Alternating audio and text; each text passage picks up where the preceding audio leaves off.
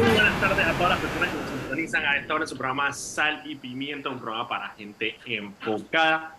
Estamos aquí Mauricio Valenzuela y yo, Daniel Opera de Foco Panamá, para entretenernos e informarlos como todos los días de lunes a viernes a las 5 de la tarde, aquí por La Típica, la que la lleva. Me gusta, me gusta ese Eh, Recuerde que puede seguirnos en arroba Foco Panamá, Instagram, Twitter, Facebook y TikTok y también puede seguir toda la noticia del día en focopanamá.com. Este programa se transmite en vivo por el canal de YouTube de Foco Panamá. Lo pueden ver ahí. En caso de que tengan que eh, eh, salirse del carro, dejar de escuchar la radio, lo pueden ver en YouTube y también lo pueden em, eh, ver después cuando quieran porque queda guardado ahí. Mauricio, yo me acabo de dar cuenta que antes del programa ponen una canción que se llama Sal y Pimienta de Tavo Flores. ¿En serio? Una canción de típico, está bien pretty. Un poquito sugestiva. Entonces Sal y Pimienta quiere ese huevo, pero... Pero está, pero está bien, pues, está cool. Ah, ya, porque pero que pretty, está bien, está bien, está bien, está bien. ¿Quién dijo? Sal y pimienta y ponen, ah, me parece, me El parece. show me- de voy a- Flores se llama, así que no sé si es Cachete el que decidió empezar a poner esa canción antes de Sal y Pimienta, pero pasa es que ayer la escuché, no sé si fue ayer o antes de ayer la escuché, y yo dije, ah, qué coincidencia. Pero no, hay, chance, hay chance al controlador que nos ponga un pedacito de la canción Sal y Pimienta en el Ya, programa? ahorita le digo para que busque el pedacito de- del paísito que dice Sal y Pimienta ahorita. Para que Dale, la- dale, dale, yo quiero escucharla, quiero tripearla. Me avisa, claro. Cachete, la tiras ahí cuando quiera, yo, yo paro a hablar nada más para escuchar ese pedacito. Sí, yo también, completamente, completamente. Ahí viene, ahí viene, ahí viene, dale.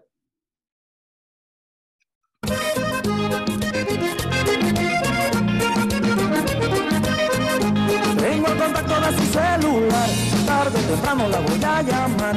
Tengo el contacto de su celular, tarde o temprano la voy a llamar.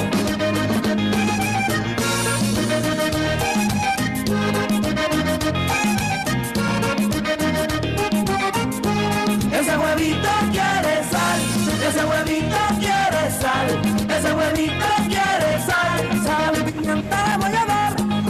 Perfecto, me gusta, me gusta, me gusta. Muchísimas gracias. Muchísimas Acorde, acorde, muchísimas gracias. Full, full, deberíamos empezar nuestro programa con Ese huevito quiere Bueno, sal". pero por eso te digo, ya la están poniendo, la están poniendo justo antes del programa. Si llego Me yo con estoy, mira. Me gusta, me gusta, me gusta, me gusta. Aprobado, aprobado. Hablando de, de típico, tú compartiste una, una, una publicación de que tu abuelo era tipiquero.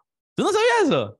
No, Pero hay mucha gente, hay mucha, hoy, hoy también, hoy, eh, ayer estaba, a mí me gusta ya montear, montear es ir al monte, no fumar monte para los que están, eh, a buscar Ahorita animales. vamos a con- hablar de cannabis medicinal con nuestro amigo. Ajá, con, con, Con con, con mis amigos biólogos y herpetólogos. Entonces, anoche fuimos a. Hay un pasiero, saludos a Macario González, que es un guitarrista de cantadera, y, oh, con todo el mundo. Man está hasta los afiches, yo como lo jodo.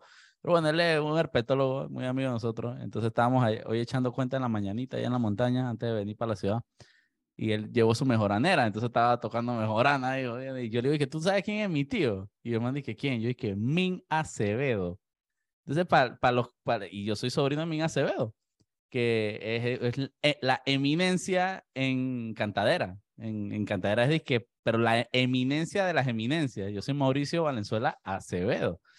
Entonces el man dice, no puede ser, que ese man es el dios de la cantadera, tú no puedes ser. Y entonces que chuzo. Y entonces buscando vainas, yo le encontré que el hermano de Min, de mi tío Min, o sea, mi abuelo, era tipiquero él empezó allá en los años 60, 70, ya con Ulpiano y todo el como cuando estaban empezando y todos eran peladitos, esos santeñitos así, españolitos, fulitos, allá, tú sabes, arrasando, ¿no? Entonces, Pero, en, pero en, en, en el interior o en, o en, o en Chorrera. No, en el interior, mi abuelo es de. Guararé, de, y Min es de Guararé, son del Lato de Guararé. Entonces, eh, mi abuelo encontré yo en algún trabajo que estaba buscando, alguna investigación, eh, periodística en la hemeroteca hace muchos años, yo viendo dizque recortes de crítica viejo, no me acuerdo qué estaba buscando en la hemeroteca, y encuentro un afiche de los años 70 en un periódico que baile con Agapito Acevedo. Yo dije. Y sale mi abuelo jovencito, fulito, así como de 20 años. Va, y yo voy a creer, yo guardé y le tomé foto y lo guardo y de vez en cuando lo... Y entonces hoy estaba hablando con Macario y, y yo le digo que mi abuelo también era tipiquero, era acordeonista y amigo de todo eso, incluso mi, mi tío es ahijado de Jim Carrizo y todo, era, él- él se movía ahí en el, en el, en el rubro, ¿no? El man es uno de esos rockstar, pues. Ajá, ajá, pero él al final abandonó la música y, y, y ya está, ya digo, se dedicó a otras cosas, ¿no? Y, y, la, y entonces, pero, pero todavía quedan, el man hacía bailes y todo, y están los afiches. Yo me enteré, me enteré hoy, me enteré hoy, no sí, sabía. sí, no sí, sabía. sí, sí, sí, Yo, yo por ahí, por ahí le, le voy a conseguir un acordeón a mi abuelo para ver, para ver si todavía guarda. Él dice que sí, él dice que sí. Eso, yo, eso- yo creo que eso no se desaprende. Exactamente, exactamente. Así que sí, la gente no sabe, pero sí, yo, yo tengo mi lado de música vernacular en la sangre, por el Acevedo. Vernacular. Mira, hoy, a ver, hoy teníamos planeado en Sal y Pimienta tener a Pedro Miguel Peter Michael. Pero. ¡Ay! Pedro Miguel se echó. El man confirmó y todo última hora que no, los dejo en ganchito azul. Me da miedo. El No, ni siquiera me "Tengo miedo, contestó. Ni Tengo siquiera me miedo, contestó. Tengo Ojo, miedo. el man- tengo miedo, tengo miedo. Tengo no, miedo. él estaba, él yo sí sé que él estaba en una gira. Sí, sí, sí, todo. Siempre, siempre, siempre hay una excusa. Siempre hay una excusa. A Pedro Miguel le, le hizo así el folloyo. Yo, vea, yo, yo, yo todavía, yo todavía confío. Yo todavía No, no, confío yo va a no, yo no, yo no, yo no. Tranquilo, Pedro Miguel. Aquí nadie te va a hacer un arresto ciudadano, no vas a amanecer y que, uh, cruzando la frontera de Estados Unidos en un saco. Eso no va a pasar. Tú puedes venir aquí tranquilo. Sí, sí. El man le dio culillo y no se atrevió a venir al programa después de haber dicho que sí iba a venir. Así que bueno. Yo, yo confío. Vamos a ver si contesta en los próximos días para ver si. si no, si- hombre, man le dio y que. "Ay". Ey, hablando, hablando de culillo. hablando de culillo, Mauricio. eh, hoy eh, nuestro equipo de, de abogados nos confirmó, ya nosotros sabíamos, pero, pero no, no había, todavía no había pasado el procedimiento, pero nuestro equipo de abogados ah, el edicto no salió. nos confirmó, no, aparentemente no es un edicto, eh, fue una decisión verbal. Ah, eh, bueno, es una vez. Eh, nuestros abogados me nos confirmaron que Ricardo Martinelli, por medio de sus eh, abogadas, eh, pidió una... De las Lewinsky, las Lewinsky. Las, las, si no sé ni cómo, hay como, tienen como 35 nombres, las narcoabogadas, las Lewinsky. Las Lewinsky, las Lewinsky. Ya le gusta que le digan las Lewinsky. Em, pero Martinelli le pidió a un juez que por favor le dijera a Foco que no lo mencionara más. Ese es como el meme de la peladita de que dice mi mamá que si por favor no sé qué, Eddie que la joda de que dice dice mi jefe Martinelli que si por favor le dice a Foco que no me mencione.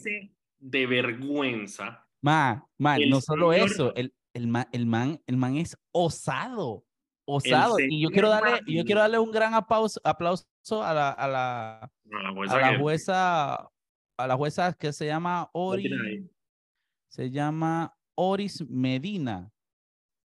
Chuchi, no me acuerdo. Entendió clarito porque en la... En la en Un la gran aplauso, un aplauso. Pasaron los, los abogados, nos dicen que ella entendió clarito y dijo que... eh, Un aplauso si para los Ori medios- Medina porque la man se paró firme y le dijo y que señor, señor, señor, ubíquese, ubíquese. No, le dijo, le dijo clarito que eso era un atentado contra la libertad de, de- de expresión.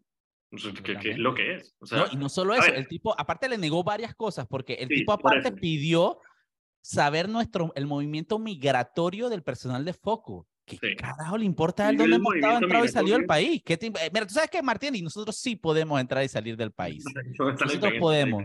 No- Yo no puedo agarrar mi pasaporte, me voy ya a Tocumen y, y veo a Mickey Mouse mañana. Tú sabes, tú no puedes, yo sí puedo. Y si eso te duele, bueno, qué lástima. Yo puedo agarrar y me puedo ir a Italia, corretear a Chichi Barrio y regresar y entrar a mi país sin que nadie me detenga. Feliz de la vida. Tú no Esa puedes. la- esa es la ese es el pequeña dolor. El quiero saber dónde está, dónde Pero está?". bueno, por eso te digo, o sea, el, el, a mí lo que me impresiona es el más este que se la tira el más machorro del mundo y que tiene, o sea, a ver, Martinelli tiene tres periódicos de circulación nacional, tiene un canal de televisión, tiene una emisora de radio y tiene literalmente un, un ejército pago de bots. de cuentas Ujú. eh, en redes sociales. Tiene muchísimos más seguidores que nosotros en redes sociales.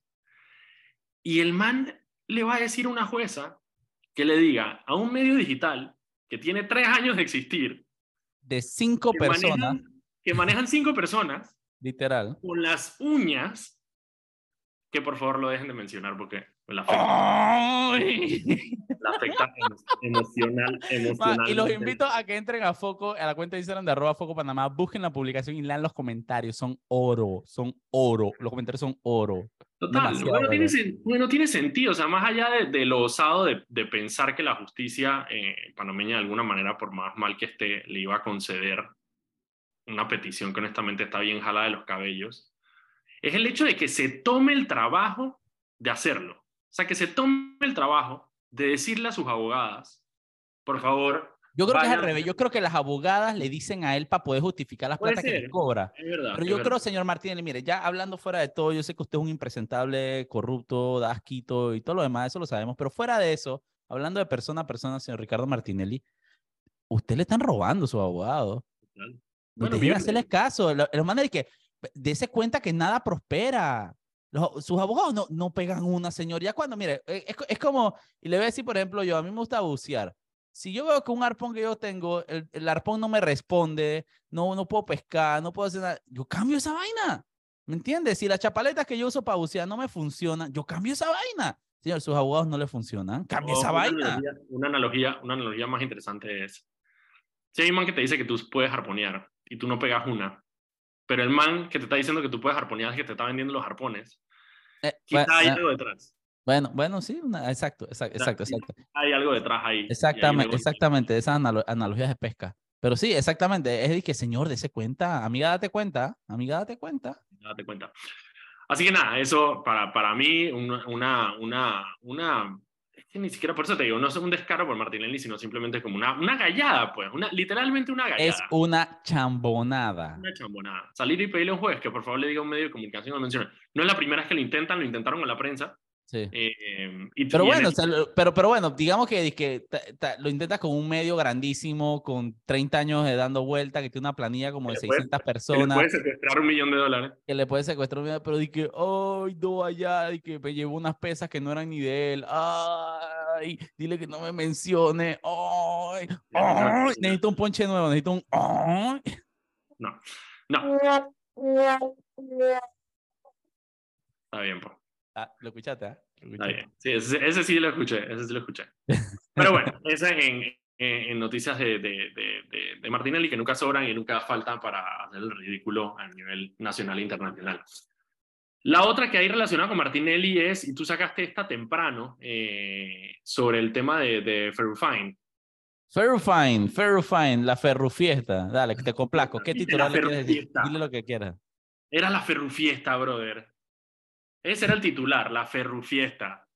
Bueno, eh, la madrugada de hoy, los vecinos del área de Albrook, muy molestos, muy, muy molestos, empezaron a denunciar en redes sociales, incluso nos mandaron varias cosas, de que había una parranda en la clase, en la casa del delincuente condenado, dos, doblemente condenado, Guillermo Ferrufino, ex ministro de Ricardo Martínez. Había una pachanga, pero como si se estuviera acabando el mundo. A las 5 de la mañana, todavía había una chiva parrandera parqueada fuera de la casa del man. A las 5 de la mañana, Fren. Yo me estaba despertando y que escuchando, que- ta- escuchando tucanes y vainas y la, y la gente que todavía estaba escuchando la... Para a- los que se ubiquen, eso es en Alburg entrando por el Atenea. O sea, ahí no suenan, o sea, yo creo que ni los pájaros, brother, suenan en, en, esa, en esa barriada. Y de la nada es una chiva parrandera. Eso, o sea, Una chiva parrandera, imagínate. Bueno, la razón puede ser eh, precisamente porque, como lo condenaron, él está en este momento, su proceso creo que, no sé si ya el segundo tribunal falló o no ha fallado, Em, pero bueno, está, está doblemente condenado, está en proceso de, de, de apelación y casación. Por lo que he visto, eh, los procesos de casación no están saliendo muy bien. Sí, Eh, mira, yo, yo usted, Ferrufino, mire, tú sabes que fieste, nada más trate de no hacer suficiente bulla, señor Guillermo Ferrufino, no haga tanta bulla para que los vecinos no se molesten. no se Pero usted fieste, disfrute, siga disfrutando la plata que nos robó a todos los panameños, porque usted va para la cárcel. Es que la Porque usted va ¿no? para la cárcel y eh, de esa no la salva nadie. No, nadie, yo creo que ni, ni Ricardo ahí- Martinelli ni todos sus. Usted va para la cárcel, así que usted respire mucho este aire puro, cómase los briskets, ande en moto por ahí, fieste, beba, que allá en la cárcel no va a poder. Así que, señor Guillermo Ferrufino, nada más trate de no molestar la paz y la sana convivencia de a su, vecinos, a de su a barrio. Hay que tener, hay que tener pronto, consideración porque cuando si usted sigue esas malas prácticas, cuando esté preso y usted le, le moleste la, empiece a alterarle la sana convivencia allá con, con Tyrone y Jamal en, en el, en el pabellón de al lado, no van a, no, no van a mandarle la denuncia a poco, pues, ¿me entiende? Va a ser de otra forma, señor Ferrufino. Es correcto. Ok, Mauricio, son las 5 y 16. Vámonos al cambio. Cuando regresemos, eh, todavía hay un par de noticias más. Tenemos a, va a estar con nosotros Ana Gabriela de Foco, eh, que nos va a hablar un poco No, yo, de no quiero, yo no quiero esa gente de foco aquí. Yo no quiero esa gente de foco. De foco, foco los, miente. chiquillos, los chiquillos de Foco, como dice. Foco miente. Eh, Ana Gabriela nos va a hablar de, de la marcha ayer del 8 de marzo en Panamá. Vámonos al cambio y ya regresamos. Sal y Pimienta, un programa para la gente enfocada.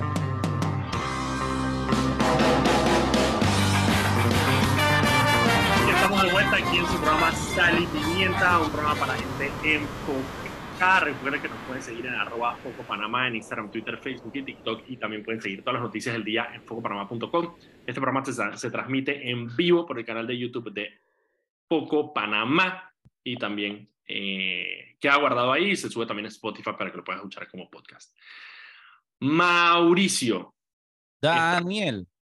Ana Gabriela ya está con nosotros. Ana Gabriela. ponerle la música de intro a Ana Gabriela.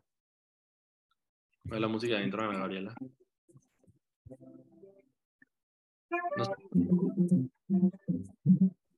Y bienvenida Ana Gabriela a Sal y Pimienta, el lugar para la gente enfocada. Cuéntanos, Ana Gabriela.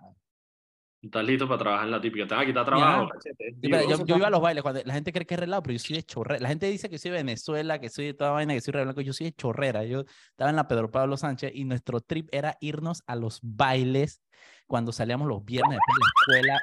Era una ponchera. Yo, yo una vez fui, yo tripeaba, yo, man, yo iba a la espiga cuando todavía existía la espiga, la unión, man, yo, yo me recorrí todos los, los, los jardines y todavía voy.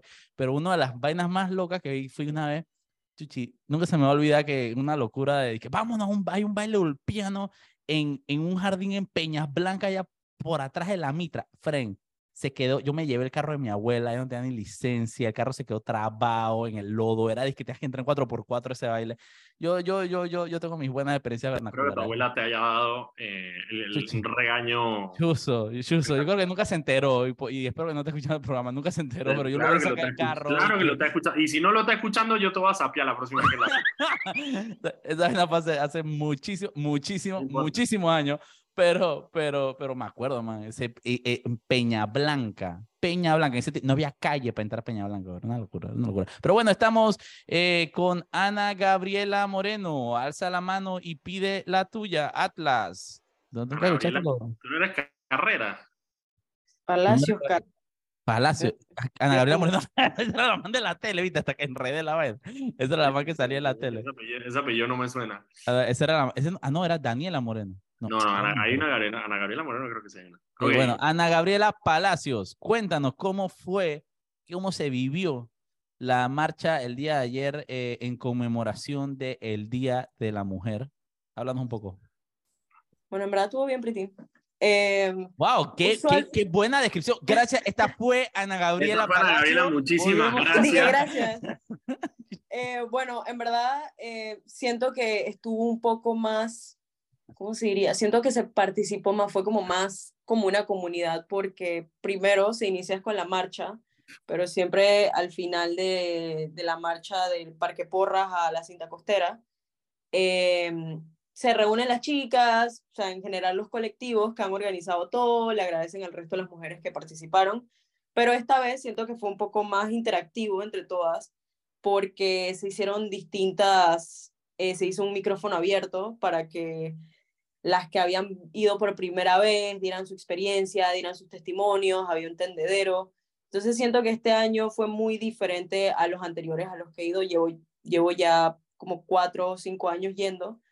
eh, y esta vez siento que se unieron personas diferentes, eh, muchas mujeres que habían ido por primera vez y en verdad siento que crear un espacio así donde no solamente vas a caminar, pero donde también puedes hablar y conectar con otras mujeres eh, en diferentes situaciones fue como el éxito de, de la, de la marcha de, del- de ayer. Ana, eh, ahorita mismo Panamá está, eh, no, no voy a decir que ahorita, no hemos parado desde hace muchos años de atravesar una creciente ola de femicidio, el tema de violencia contra la mujer, el maltrato, desapariciones, todavía hay muchas mujeres desaparecidas, niñas, eh, justamente ayer una mujer murió en medio de una balacera, entonces todavía Panamá le falta demasiado en cuanto a, igualar las condiciones y el, respeto a la vida y a, los derechos de las mujeres. ¿Cuál fue la, el, el, el, tono principal de la marcha? Estuvo marcado en, ah, porque yo sé que hay veces que temas de abusos per se, desapariciones. ¿Cuál fue la, la, la temática de esta marcha o, o, cuál fue el tono marcado de, de la marcha? El día la, la, verdad es que el tono marcado lo dieron al final y trataron, mencionaron muchísimo el tema de las víctimas de, de abuso, de las sobrevivientes de abuso, eh, pero también trataron de enfocarlo en lo social, en el sentido de acceso a, a salud, acceso a la parte de educación sexual. Así que siento que este año, o sea, siempre se tocan distintos temas, pero este año se trató bastante en la parte de las políticas públicas que se necesitan para que tengamos una igualdad de, de derechos y de oportunidades todas las mujeres. Entonces, eh, sí, ese fue como el tono que mayormente pude notar, eso, la inclusión con distintas comunidades y sobre todo como la empatía con otras mujeres y tratar siempre de incorporar y em, crear como esa unión en distintos espacios para que se siga empujando por mejores leyes y mejores oportunidades para todas. O sea, que políticas públicas. Qué brutal, qué brutal. Y al, al final, al final hubo discursos en la cinta costera. Hubo varios discursos, eh, fueron mayormente, o sea, se dividió entre el micrófono abierto, que eran testimonios, pero antes de, brindar ese espacio, eh, varias chicas de colectivos habían hecho como documentos para leer y bueno, hablaron parte de las organizadoras, eh, habló la precandidata para la presidencia Maribel Gordón también, eh, hablaron las chicas del bloque antirracista, o sea, todas tenían un discurso hecho que describiera y caracterizara a su espacio, porque la marcha también estuvo dividida este año eh, de una manera mucho, o sea, estuvo más organizada en el sentido de que había cuatro bloques, entonces creo que cada bloque tuvo como un chance de hablar y el primero era entre las mujeres mayores, las mujeres con discapacidades, el siguiente era el mixto, que era de colectivos y de chicas que no están en colectivos, sino que llegaron solas. Después venía el bloque antirracista y el bloque mixto con hombres. Entonces yo siento que cada espacio tenía ese discurso hecho que tocara y, y englobara todas las situaciones de su con hombres, dijiste. Sí, el, el, el, último bloque. ¿Cómo es el tema? Yo, yo, yo siempre he visto que hay, hay algún tipo de, de, de, fricción sobre el tema de que si los hombres deben o no ir a esas marchas. Eh, yo, a título personal, yo creo que es un espacio para mujeres y, y, y, si hay un grupo que se siente incómodo con la presencia de hombres, digo, yo no sé qué vas a hacer ahí, pues, de, como hombre, hablando... hablando yo, tampoco, yo, yo, yo tampoco voy por eso. Pues, hablando, sí, sí, ya tú sabes que hay inconformidad de un grupo, como que, ¿qué vas a hacer ahí? Pues, y que no, no se me hace sentido. ¿Cómo, cómo, cómo se vive eso? Eh, y, y, eso, no tiene, eso no significa para nada que no se respalde lo que, lo que se menciona eso, sino que yo siento que las personas, los grupos, deben, los, los, grupos tienen derecho a sus espacios, pues, y, y si el grupo feminista quiere un espacio y tiene un espacio, yo no tengo nada que ir hacia allá. Eh, pero, y más si se siente amenazado de alguna forma del, al grupo o al género que pertenezco. Eh, pero ¿cómo tú, ves, ¿cómo tú viste el tema de la participación de los hombres? Me, me llama la atención. La verdad es que anteriormente, o sea, como ya tengo que cuatro o cinco años participando, eh, este año creo que sí se notó un poco más ese orden de que, hey, quédate atrás, pero siempre ocurre y lo que causa la tensión, ya, o sea, porque hay chicas que quieren ir con sus parejas, con algún claro. hombre especial de su vida, no sé. Pero eh, la constante. Yo no, yo, cuando... yo, no entiendo, yo no entiendo que si sabes que hay una fricción, porque todo el mundo lo sabe, ¿Para no, bueno, pero cada uno, pero cada uno, cada uno, si, si el man quiere es, ir, puede ir. O sea. o sea, por ejemplo, ayer yo terminé viendo a una muchacha Obviamente, que es como puede...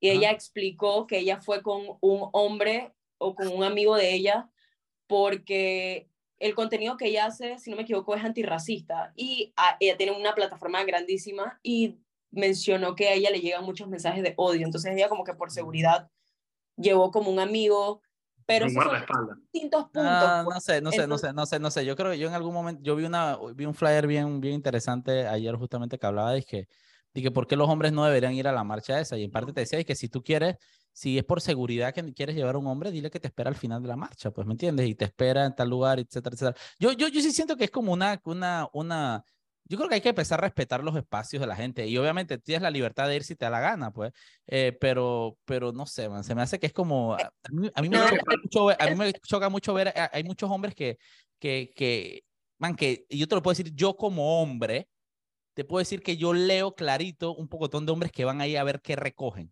No con, solo eso. con- con esa de que, de que, que sí, claro, de que los respaldamos, somos aliados, etcétera, pero van a recoger mujeres a la marcha y, y, y, y, y esa está focó, pues está, realmente está focó porque, porque es demasiado obvio y creas una fricción, se terminan peleando. A mí me ha tocado ver años que han agarrado a hombres a golpes y Sí. todo en, la- en las marchas. Eh, y, y se me hace como que una vaina tan innecesaria. Yo dije, Es "Man, que también- respeta la vaina también- porque justamente, justamente la violencia de la que son víctimas las mujeres es, es mayor parte violencia machista, pues. Entonces, sí, no, no significa que todos los machos ejerzan esa violencia, pero, pero, pero, pero la violencia, la principal, el grueso de la violencia viene de parte del, de- de- del hombre y, de, y, de, y, de, y del machismo como tal. Entonces, respeta que que puedes incomodar, pues, yo no sé, se me hace como que una, una, una- un debate súper interesante.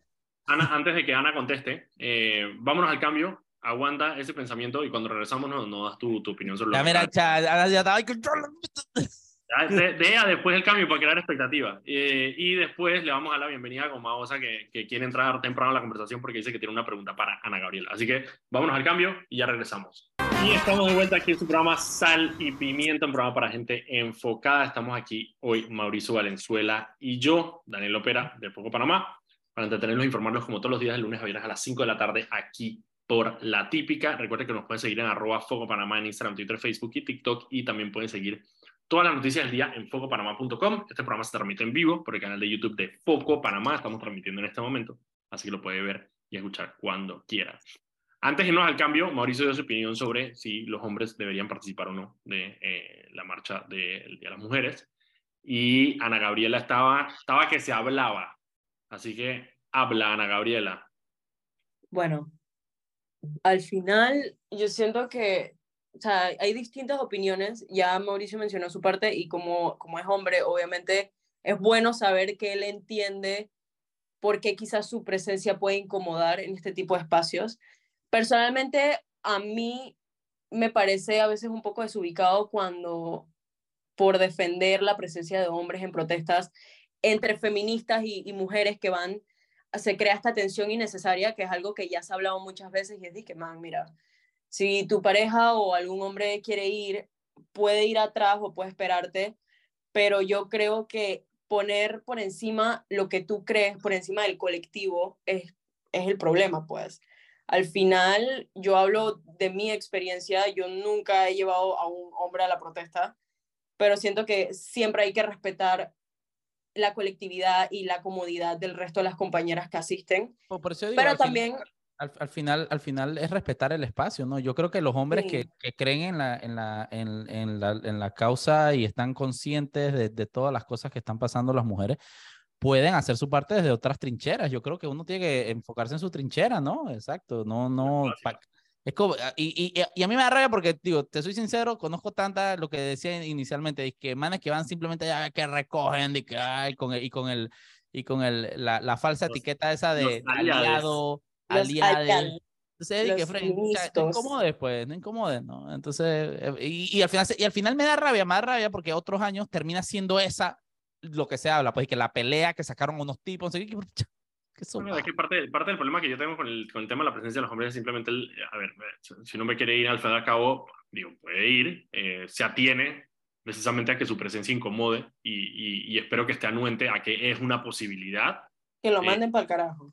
Exacto. Y, em, pero lo que sí no puedo es con los hombres que buscan protagonismo activamente. O sea, que es que, man, o sea, baja un cartel y vaina y que, bro, te van a echar. O sea, eso es lo que va a pasar, te van a echar.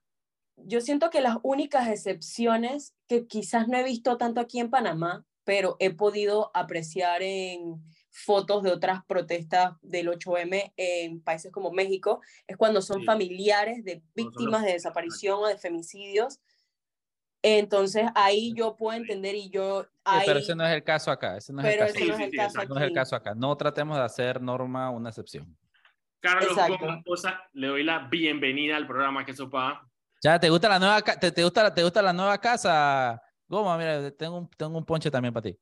Espérate, no, pues. No, tienes que arreglar tu vaina de ponche porque no se escucha. Lo estás escuchando tú solito. ¿Ustedes no lo Yo te escuchan? iba a decir, está leve, leve. Ya, la bestia.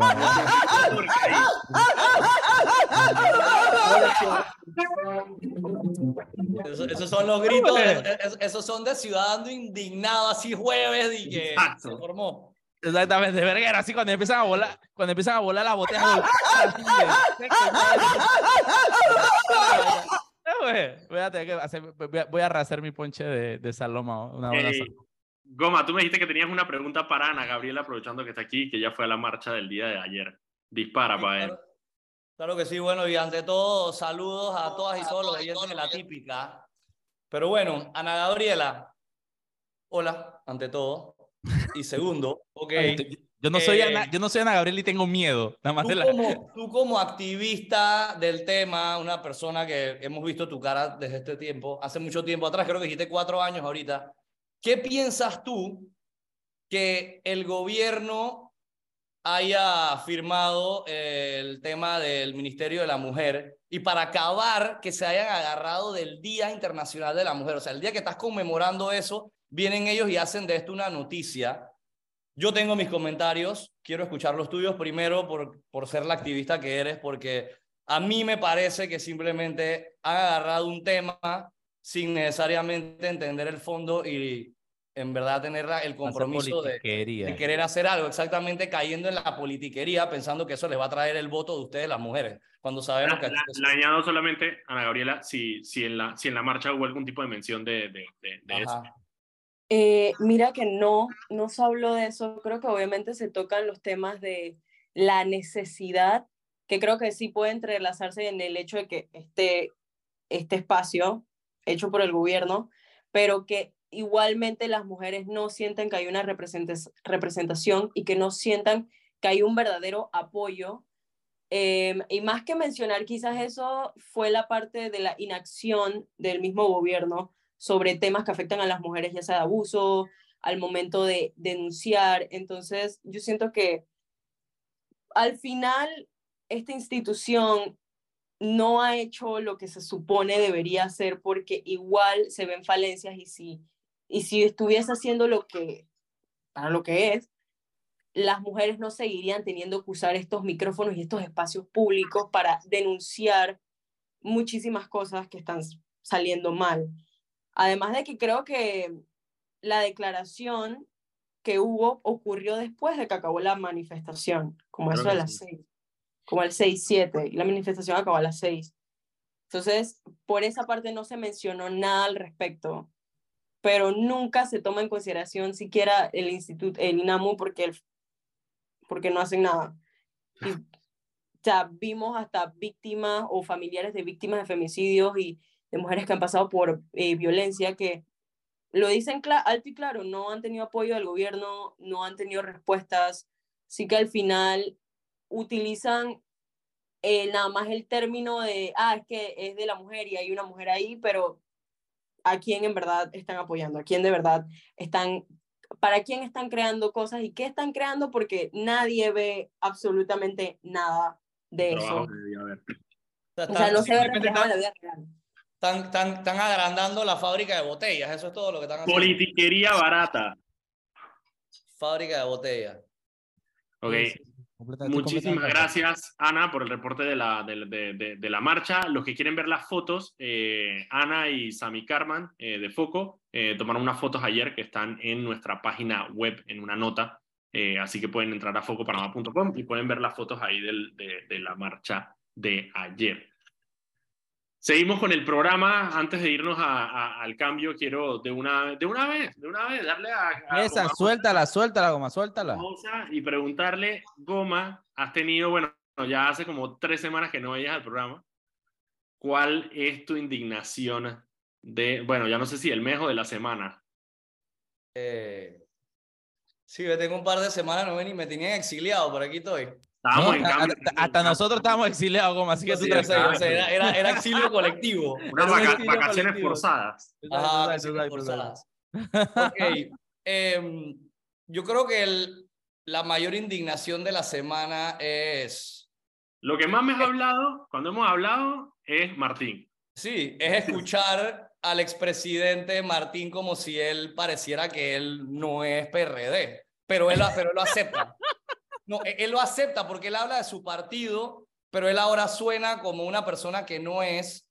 Y entonces recuerdo que el martes estaba viendo una entrevista, creo que fue en Cuarto Poder, donde yo lo escuché a él decir que durante su quinquenio no se veían ni practicaban las travesuras que se ven hoy día del PRD. Ajá, ¿en serio? Entonces, honestamente, yo dudo eso, porque yo les tengo que recordar que ese mismo PRD que gobernó del 2004 al 2009 es el mismo PRD que fue responsable de la dictadura militar de los años 80. Em, debe, porque ser, debe ser que el caso Semi, tú sabes, ¿no? Eso no pasó. no, en, su, en su gobierno trabajó gente que eran militares en los 80, es gente que todavía está en este gobierno. Entonces, Colamarco, ey, Benjamín Colamarco. y son las mismas fichas. La única, la única diferencia que existe hoy día con el quinquenio de Martín es que en, ese, en esa época no habían redes sociales y no teníamos acceso a la información como existe ahora. Pero si hubiéramos tenido lo que tenemos ahora, sí existieran un montón de travesuras que no nos enteramos. Clarito. Y, y ahora, y ahora da poco risa, Carlos, porque ahora en unos minutos vamos a subir un video de, de justamente de Martín Torrijos de unas declaraciones hoy a TVN en la que habla de que él está dispuesto a sentarse con Martinelli a hablar. Eh, en- para hablar, entre otras cosas, de cómo acabar con la corrupción. Eh, Ese son el tipo de cosas que tú no puedes inventar, ah, weón. Yo le tuve que dar play al video, play al video, y el man lo dice. Y yo dije, no puede ser. Y después, por el otro lado, salió Blandón hablando de que él va a sentarse con Martín, tú sabes, hablar, pero que él no piense que él va a liderizar la coalición. Yo dije, Fren, está Blandón y Martín pensando, peleándose quién vaya a la cabeza. Yo dije, hermano, primero tienes que marcar en las encuestas para después preocuparte por esas cosas. Lo más tiene, ahorita mismo han, ey, han, han hecho un alboroto con esta vaina y los tipos como que no se ven al espejo. Yo es que Martín, es lo que tú dices, Martín, tú eres PRD. Tú no eres cualquier PRD, tú fuiste presidente PRD, hermano. Tú tienes a toda la porquería que estaba y la tenías tú también ahí al lado. Tú transaste con los mismos maleantes de antes, lo mismo. Tú trajiste de brecha a este país. Y Blandón al lado queriendo ca- encabezar. ¿Qué calles, hermano? Quédese callado, vaya y pida de la Nati de Chame, como mucho en una coalición. Y el man, chuche, de verdad la gente está bien desubicada en este país. Ey, él, ni siquiera, él ni siquiera ha renunciado al PRD. Entonces, ¿qué eres? no renunciar. independiente, independiente sabemos que no eres. No puedes correr por la libre postulación porque ya es tarde. Entonces, ¿qué, en verdad, ¿qué estás haciendo? Al final vas a hacer otra movida tipo de que, como Molirena y Popular, puedes irte con el mejor postor, bailar la vara. Pero eh, es que nuevamente, ¿quién de la misma. carajo es Martín Torrijos para Ey. pensar que él va a venir a salvar este país? ¿Quién eres tú, hermano? Y ¿Quién otra que carajo eres sentí, tú? Y otra que le he sentido en el video este que hizo de los seis minutos, es que pareciera que él está como apostando al mismo estilo y discurso de alguien tipo Lombana. Y honestamente lo veo más como una moda y estrategia que carece de propósitos finales, porque al final él sabe al tipo de votante que, le, qui- que, él tra- que va a tratar de convencer. Y entonces, ¿a quién vas a venir a convencer aquí? Porque si dice que estás harto del clientelismo, no puedes llegarle a los que están esperando que les llegue de esa manera. Y de repente tienes al otro montón de gente que tiene el ego más grande que el país. Entonces, lo único que estás haciendo es abonando a un problema de ego, porque ahora tienes más personas peleándose quién van a ir en esta supuesta alianza que me da risa que ya hemos escuchado diferentes grupos por ahí que están y que yo literalmente yo no he escuchado a nadie que esté contento o alguien que esté pro a lo que ha hecho Martín en los últimos días. Nadie, o sea, en ningún chat yo he escuchado de que, hey, buena Es movida. que tú no, es que tú no estás, tú no estás en el chat de RM, Goma. Tú no estás en el chat de amigos de Martinelli RM. Tú no estás en ese grupo de chat. Si tú estuvieras en el chat de RM, feliz. tú hubieras visto de que buen salto, mi comandante. Ey. Ey, ahora que están hablando de- del, del innombrable, eh, que estaban hablando ustedes al principio del, del programa, del- de la noticia que sacaron hoy, el post, yo creo que es que él pensó que él iba a lograrlo, yo se lo dije a Daniel hoy, él juró que él iba a hacer lo que hizo con Paco Gómez, que, que lo mandó a deportar, de que ah, como A, Paco a mí, Gómez a era mí me pueden mandar él para Chorrera. A mí me pueden mandar, a mí me pueden poner, me, me mandan del puente Yo- para allá y ya estoy Yo allá, creo pues. que él te escuchó decir un día que tú tenías descendencia chilena y, Y el él se que- fue el por ahí. que- El man dice, vamos a mandarlo, vaya, que hermano. Vaya donde Boric. Ajá, él él se va a deportar a la mitra. Allá me va a meter. Pero, ah, Entonces, entonces, él, escuchó, él escuchó, él, viste, el chileno, y te va a mandar es para el chileno en Capira, que esa es la vaina. Al dijo, chileno ah, Capira fue para allá. antes que nos vayamos a cambio, para terminar de hablar de Martín, no se nos, no nos, nos vaya la onda. No, tranquilo, todo el tiempo que quieras para hablar de Martín. Ey, en verdad, al final, yo lo veo de esta manera. eh, venir ahora de la noche a la mañana a jugar un papel de héroe nacional no le queda. Ese Panamá que él dice querer y que quiere lograr, eso en verdad no se busca simplemente siendo y que candidato a la presidencia. Eso se hace trabajando, mostrando compromiso, voluntad. Pero antes de querer sonar como héroe, hey, tíratela por un, a un par de años como activista, si acaso. O sea, juega el papel de la oposición. Ey, seis meses. Trata de, seis meses. trata de verte Para disimular, interesado para disimular. Exactamente, para disimular al menos. y que siempre esté dispuesto a respondernos que o, a re- o- o aceptar que le tenemos que recordar que él y su gente trajeron a Odebrecht a Panamá. Completamente. dio risa. Ahorita, vámonos al cambio. Cuando regresemos, tengo, me pareció muy graciosa esta entrevista de Cuarto Poder con, con, con Flor y con Martín. Vámonos al cambio y regresamos. Sal y Pimienta, un programa para la gente enfocada.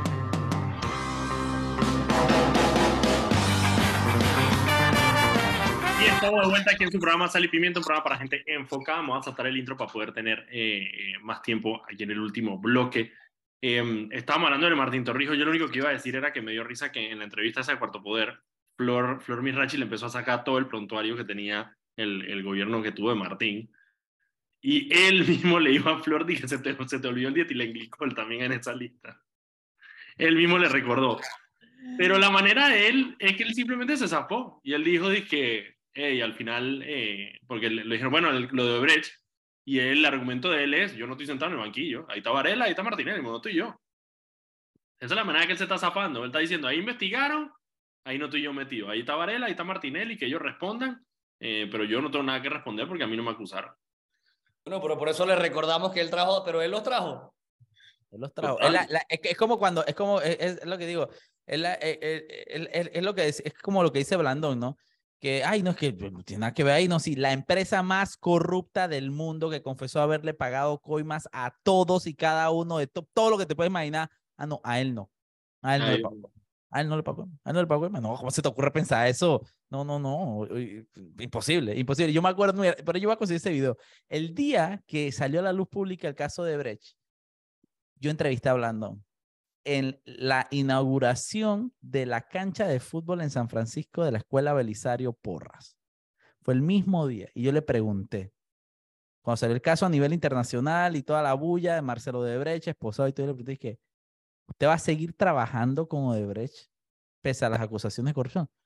Pero es que en Panamá nadie lo está investigando. Eh, Esa es la respuesta que ellos han dado, esa es la respuesta que todos han dado. Varela también dio la misma. Que bueno, que es que en Panamá no se les condenó, pues. y bueno, pues. Y que bueno. no, que es lo que, fío- lo que dijo Freddy Humber, que hay que darles una segunda oportunidad como en un matrimonio. No, no, y ahora está Odebrecht hablando de Odebrecht. Odebrecht está que no, apa- no paga la, La- pagar. no paga la multa porque dice que Panamá no le ha pagado los contratos. Que, ¡ay, no ya tiene la plata. peste! Que no se la- que no, creo que hubo una peor. Creo que una de las frases, tengo que releerla, pero me parece que una de las frases que dieron es que no han tenido contratos nuevos. Exacto, sí, sí, exacto. Dijeron eso. Tienen un de, tienen los tama- eh, o sea, tienen los huevos un buen buen tamaño para tú salir a decir que, que, es que no vas a poder pagar la multa de la plata que te transaste porque no te han dado contratos nuevos. O sea, es que, o sea, de verdad que eh, aquí todo el mundo hace lo que en este país la gente hace lo que le da la gana. Goma, se nos va a acabar el programa. No quiero que acabe el programa sin preguntarte. Ya tenemos reglamentación de la ley de cannabis medicinal. Negativo. Bueno, reglamentación hay, porque acuérdate que la reglamentación la sacaron el día antes de aquel evento que hubo el año Tienes pasado. razón, tienes razón. Sí hay Pero la reglamentación. eh, exige la creación del Consejo Técnico de Cannabis, que se demoraron cuatro meses en asignar, y este consejo, después de asignado, nada más se ha reunido como una sola vez. Por ley dice que se tienen que reunir por lo menos una vez al mes, y en febrero no se reunieron.